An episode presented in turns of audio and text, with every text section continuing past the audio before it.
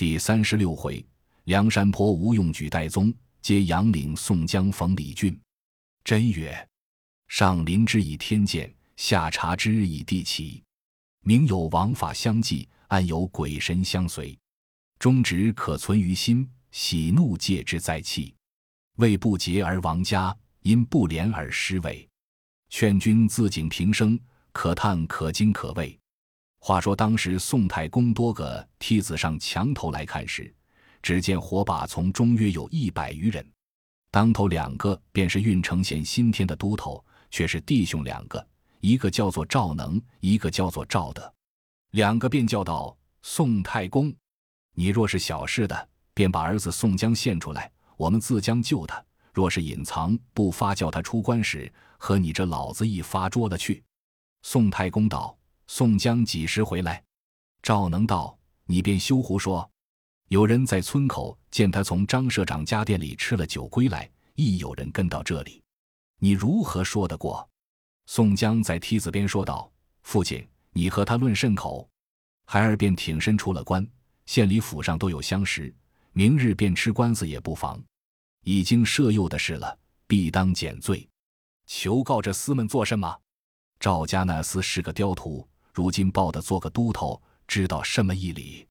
他又和孩儿没人情，空自求他，不如出关，免得受这丝烟气。宋太公哭道：“是我苦了孩儿。”宋江道：“父亲休烦恼，官司见了，倒是有幸。明日孩儿躲在江湖上，撞了一班杀人放火的弟兄们，打在网里，如何能勾践父亲面？便断配在他州外府，也须有呈现。”日后归来务农时，也得早晚服侍父亲终身。宋太公道：“既是孩儿们的说时，我自来上下使用，买个好去处。”宋江便上梯来叫道：“你们且不要闹，我的罪犯又不该死，今已赦诱，必以减等。且请二位都投进毕庄少许三杯，明日一同见官。”赵能道：“你休使见识，转我入来。”宋江道。我如何连累父亲兄弟？你们只顾进家里来。宋江便下梯子来，开了庄门，请两个都投到庄礼堂上坐下，连夜杀鸡宰鹅，置酒相待。那一百土兵人等都与酒食管待，送些钱物之类，取二十两花银，把来送与两位都头做好看钱。当夜，两个都投在宋江庄上歇了。次早五更，同到县前下处。等待天明，解到县里来时，知县才出升堂。只见都头赵能、赵德押解宋江出关。知县石文斌见了大喜，责令宋江供状。当下宋江一笔供招，不合于前年秋间点善到阎婆惜为妾，为因不良一时嗜酒，争论斗殴，致被误杀身死，一向避罪在逃。今蒙缉捕到官，许勘前情。所供干罪无辞，知县看罢，且叫收进牢里监候。满县人见说拿的宋江，谁不爱惜他，都替他去知县处告说讨饶。被说宋江平日的好处，一且阎婆惜家又没了苦主，只是相公方便他则个。知县自心里也有八分出豁他，当时依准了供状，免上常家手纽，只散尽在牢里。宋太公自来买上告下，使用钱帛。那时阎婆已自身雇了半年，这张三又没了粉头，不来作甚冤家？县里叠成文案，待六十日限满，解解上几周听断。本州府尹看了申解情由，赦前恩佑之事，已成减罪，拟定得罪犯，将宋江几张二十，赐配江州牢城。本州官吏亦有认得宋江的，更兼他又有钱帛使用，名唤作断杖赐配，有无苦主执政。众人维持下来都不甚深重。当厅带上行家，押了一道牒文，差两个防送工人，无非是张千、李万。当下两个工人领了公文，监押宋江到州衙前。宋江的父亲宋太公同兄弟宋清都在那里等候，置酒相请，管待两个工人，激发了些银两与他放宽，教宋江换了衣服，打拴了包裹，穿上麻鞋。宋太公唤宋江到僻静处叮嘱道：“我知江州是个好地面，鱼米之乡，特地使钱买江那里去。你可宽心守耐，我自使四郎来望你。盘缠有便人常常寄来，你如今此去，正从梁山坡过，倘或他们下山来劫夺你入伙，切不可依随他，叫人骂作不忠不孝。此一节牢记于心。孩儿，路上慢慢的去，天可怜见，早得回来，父子团圆，弟兄团聚。宋江洒泪拜辞了父亲，兄弟宋清送已成路。宋江临别时嘱咐兄弟道。我的官司此去，不要你们忧心。只有父亲年纪高大，我又不能尽人子之道，累被官司缠绕，背井离乡而去。兄弟，你早晚只在家侍奉，休要为我来江州来，弃撇父亲，无人看顾。我自江湖上相识多，见的那一个不相助，盘缠自有对付处。天若见怜，有一日归来也。宋清洒泪拜辞了。自回家中去侍奉父亲宋太公，不在话下。有诗为证：“杀人亡命逆家山，木叶追兵欲避难。”自此便从雷谢去，江州行剑斩云汉。只说宋江自和两个工人上路，那张骞、李万已得了宋江家中银两，又因他是个好汉，因此于路上只是服侍宋江。三个人上路行了一日，到晚投客店安歇了。打伙做些饭吃，又买些酒肉，请两个工人。宋江对他说道：“实不瞒你两个说，我们明日此去，正从梁山坡边过。山寨上有几个好汉，闻我的名字，怕他下山来躲我，枉惊了你们。我和你两个明日早起些，只拣小路里过去，宁可多走几里不妨。”两个工人道：“押司，你不说，俺们如何得知？我等自认得小路过去。”定不得撞着他们。当业绩议定了，次日起个五更来打火。两个工人和宋江离了客店，只从小路里走，约莫也走了三十里路。只见前面山坡背后转出一伙人来。宋江看了，只叫得苦。来的不是别人，围头的好汉正是赤发鬼刘唐，将领着三五十人，便来杀那两个工人。这张谦、李万虎作一堆。跪在地下，宋江叫道：“兄弟，你要杀谁？”刘唐道：“哥哥，不杀了这两个男女，等什么？”宋江道：“不要你污了手，把刀来，我杀遍了。”两个人只叫的苦，金帆倒不好了。刘唐把刀递与宋江，宋江接过，问刘唐道：“你杀工人何意？”刘唐答道：“凤山上哥哥将令。”特使人打听的哥哥吃官司，只要来郓城县劫牢，却知道哥哥不曾在牢里，不曾受苦。金帆打听的断配江州，只怕路上错了路道，叫大小头领吩咐去四路等候迎接哥哥，便请上山。这两个工人不杀了如何？宋江道：“这个不是你们弟兄抬举宋江，倒要陷我于不忠不孝之地，万劫沉埋。若是如此来挟我。”只是逼宋江性命，我自不如死了。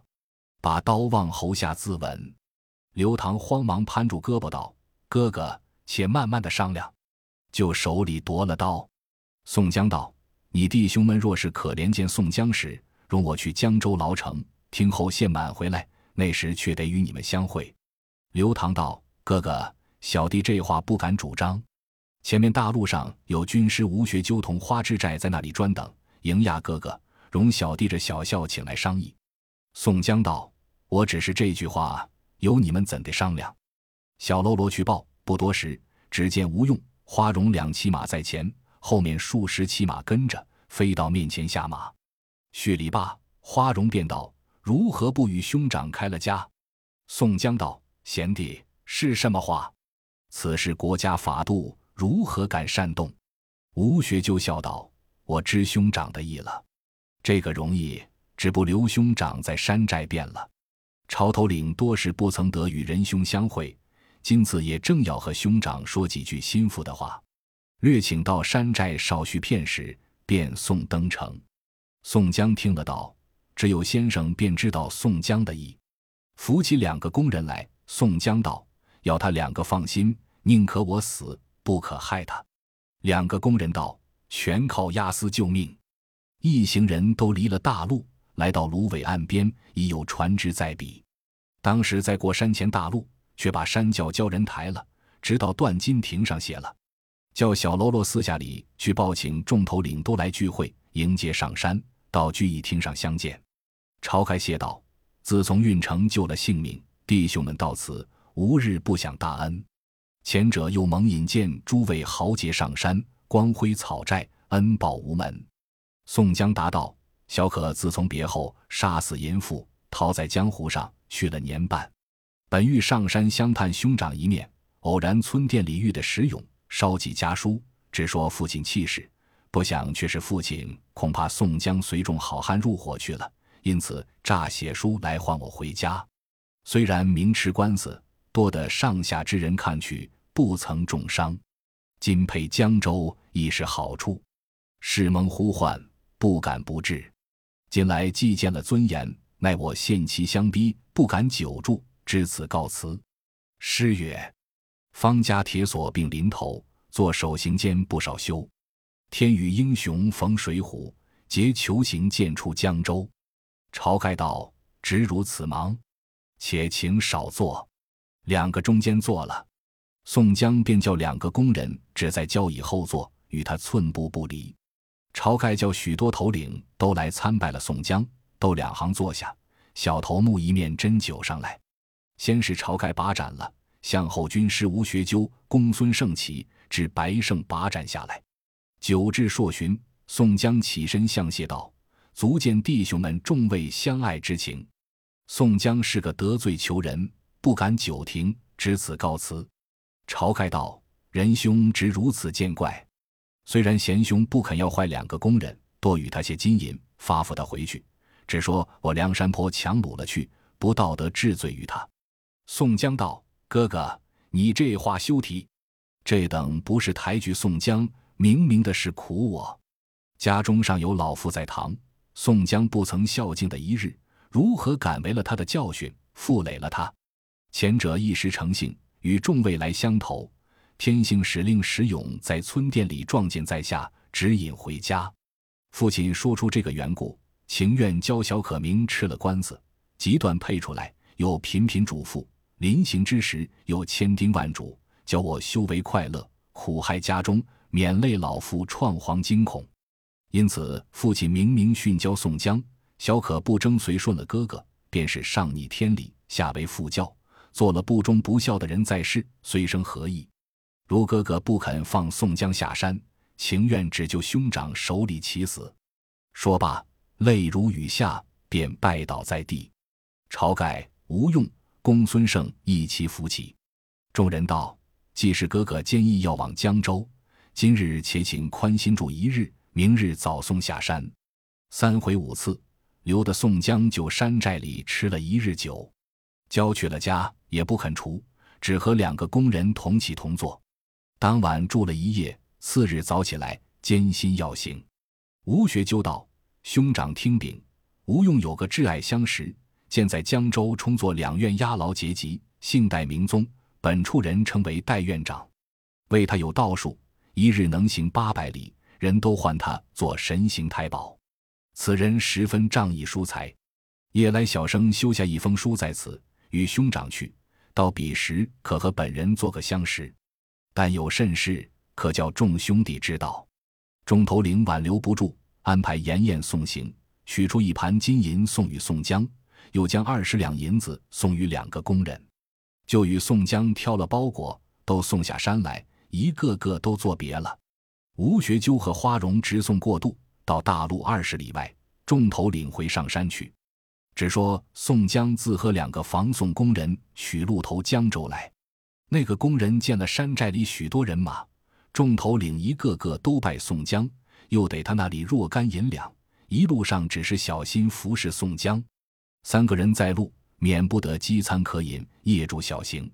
在路约行了半月之上，早来到一个去处，望见前面一座高岭。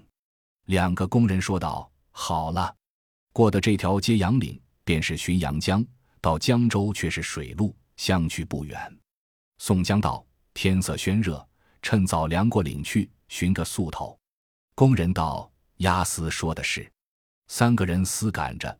奔过岭来。行了半日，扒过岭头，早看见岭脚边一个酒店，背靠天崖，门临怪树，前后都是草房。去那树荫之下挑出一个酒盆来。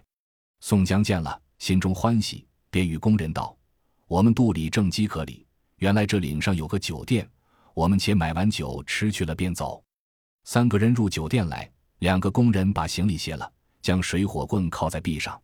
宋江让他两个工人上手坐定。宋江下手做了，半个时辰不见一个人出来。宋江叫道：“怎地不见主人家？”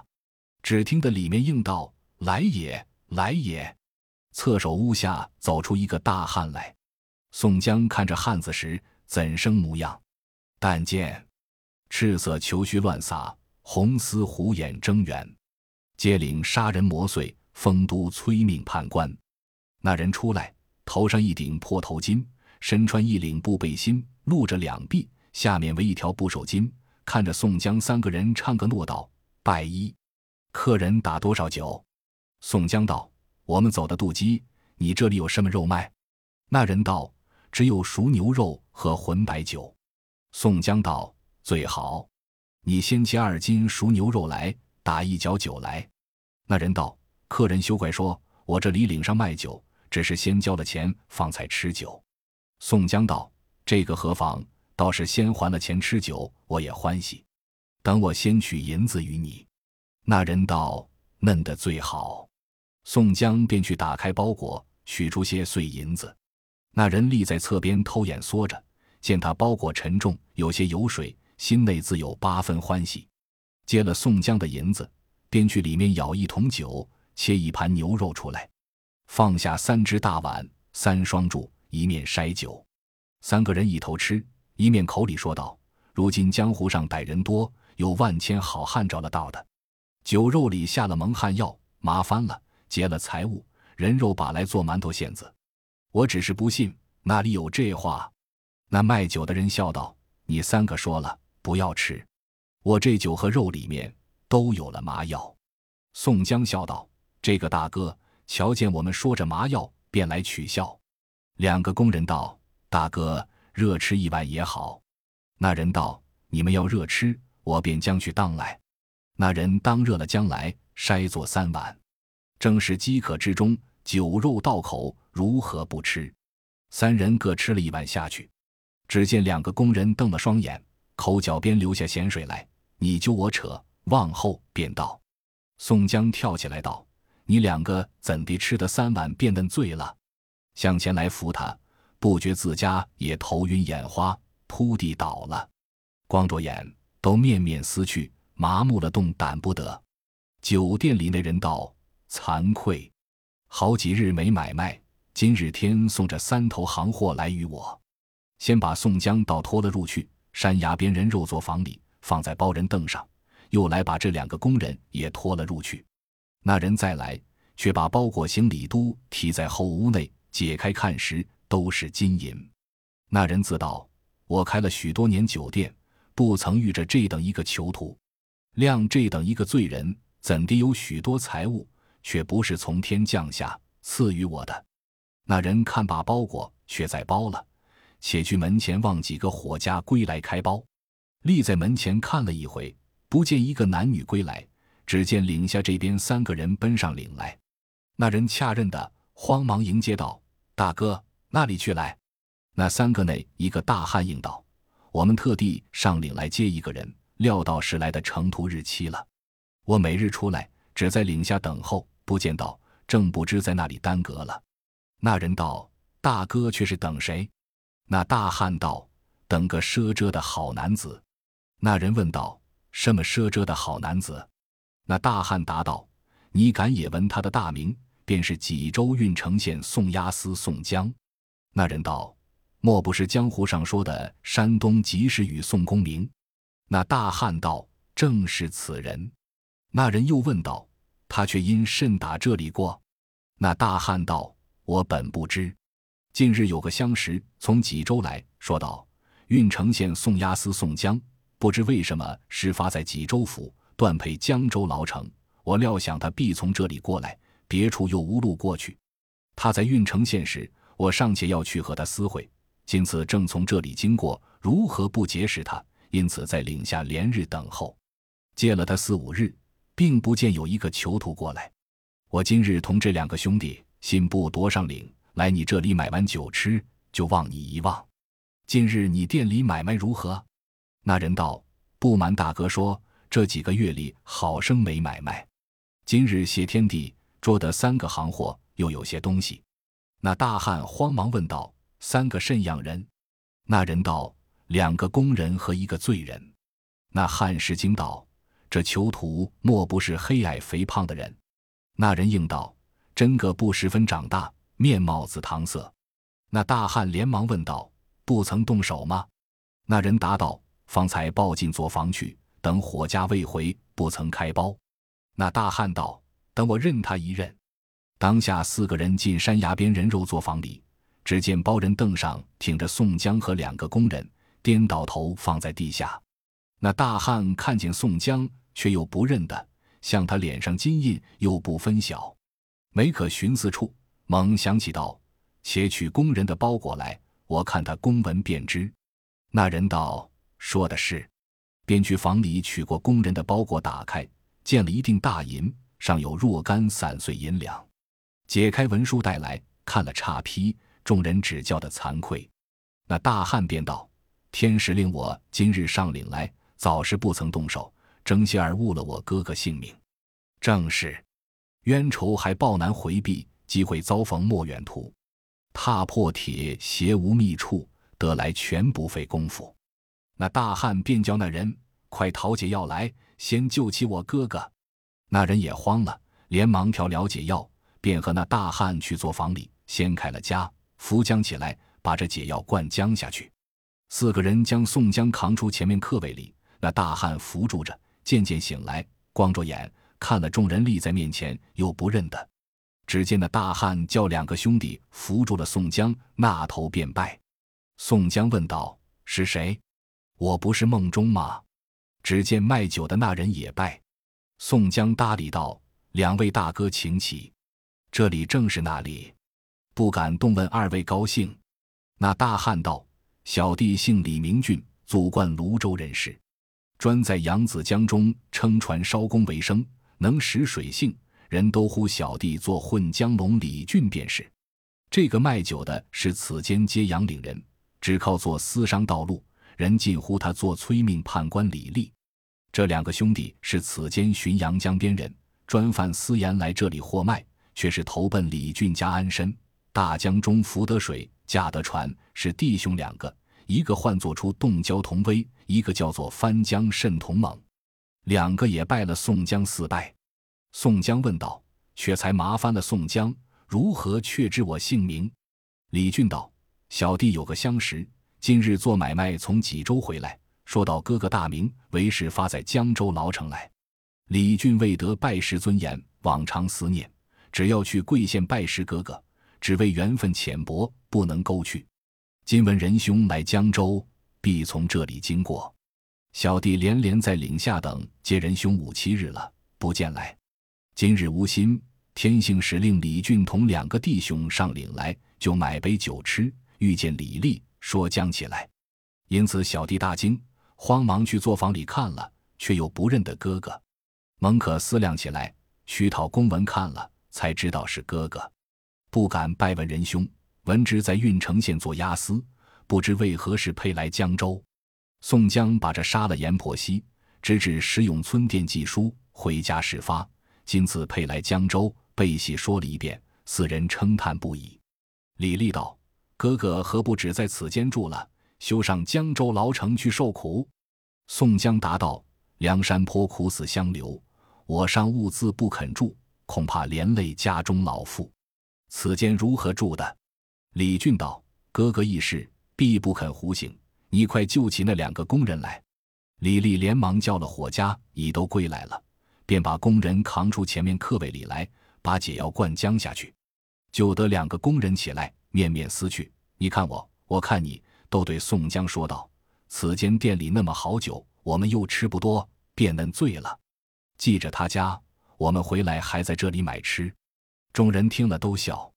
当晚，李立之酒馆带众人，在家里过了一夜。次日又安排了酒食管待了，送出包裹，还了宋江并两个工人。当时相别了，宋江自和李俊、童威、童猛两个工人下岭来，竟到李俊家歇下，置备酒食，殷勤相待，结拜宋江为兄，留住家里。过了数日，宋江要行，李俊留不住，取些银两激发两个工人。宋江再带上行家，收拾了包裹行李，辞别李俊、童威、童猛，离了揭阳岭下，取路往江州来。三个人行了半日，早是未排时分，行到一个去处，只见人烟凑集，市井喧哗。正来到市镇上，只见那里一伙人围住着看。宋江分开人从，也挨入去看时，却原是一个使枪棒卖膏药的。宋江和两个工人立住了脚，看他使了一回枪棒。那教头放下了手中枪棒，又使了一回拳。宋江喝彩道。好枪棒拳脚，那人却拿起一个盘子来，口里开喝道：“小人远方来的人，头跪地特来就是。虽无惊人的本事，全靠恩官做成。远处夸称，近方卖弄。如要斤重高，当下取赎；如不用膏药，可凡赐些银两铜钱，激发咱家，休叫空过了盘子。”那教头盘子掠了一遭，没一个出钱与他。那汉又道。看官高抬贵手，又掠了一遭，众人都白着眼看，又没一个出钱赏他。宋江见他惶恐，掠了两遭没人出钱，便叫工人取出五两银子来。宋江叫道：“教头，我是个犯罪的人，没甚于你。这五两白银全表博弈，休闲轻微。”那汉子得了这五两白银，托在手里，便收合道：“嫩第一个有名的揭阳镇上。”没一个小事的好汉抬举咱家，难得这位恩官本身见字为实在官，又是过往此间颠倒激发五两白银，正是当年却笑郑元和，只向青楼买笑歌。官时不论家豪富，风流不在着衣多。这五两银子强似别的五十两，自家拜衣，愿求恩官高兴大名，使小人天下传扬。宋江答道：“教师。”量这些东西值得几多，不须致谢。正说之间，只见人丛里一条大汉分开人众，抢进前来，大喝道：“兀那厮是什么鸟汉？那里来的囚徒，敢来灭俺揭阳镇上威风？教头这厮那里学的这些枪棒，来我这里逞强？俺已都吩咐了众人，不许激发他，如何敢来出剑？诺着双拳来打宋江。”不因此齐楚相争，有份叫浔阳江上据数筹剿海苍龙的好汉，梁山坡中添一伙巴山猛虎的英雄，直叫杀人路口人头滚，聚一场中热血流。毕竟来打宋江的是什么样人？且听下回分解。